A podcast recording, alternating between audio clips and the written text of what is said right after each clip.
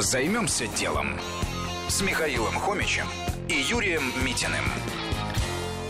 Бизнес на второй жизни вещей. Порой, покупая качественную брендовую вещь, через день осознаешь, что она тебе не подходит. К сожалению, многим девушкам такое знакомо. Три выпускницы философского факультета МГУ, основательницы компании Buy By Me, Яна Демидович, Виктория Клиновская и Саламе Кинцурашвили подметили это и решили открыть свой бизнес. Как все работает? В компанию приносят неподошедшую вещь. Менеджер принимает ее на реализацию, но деньги за вещь отдадут только по факту ее продажи. Дальше делается наценка магазина. В итоге для клиентов вещь будет стоить около половины или даже менее от ее начальной цены.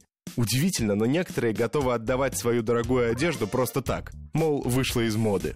Мало просто получить вещь. Дальше компании приходится сдавать ее в химчистку, проверять на подлинность, фотографировать, хранить и доставлять. На самый старт бизнеса ушло около 100 тысяч рублей. Столько стоило создание интернет-магазинов.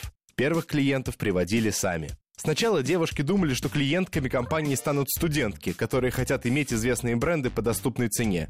Но не тут-то было. Что было дальше? А дальше компании очень помог кризис. Оказывается, сэкономить на брендах любят не только студентки. От клиентов не было отбоя. При этом продвигался бизнес только в социальных сетях. Инстаграм стал надежным источником заказов. Начался круговорот одежды.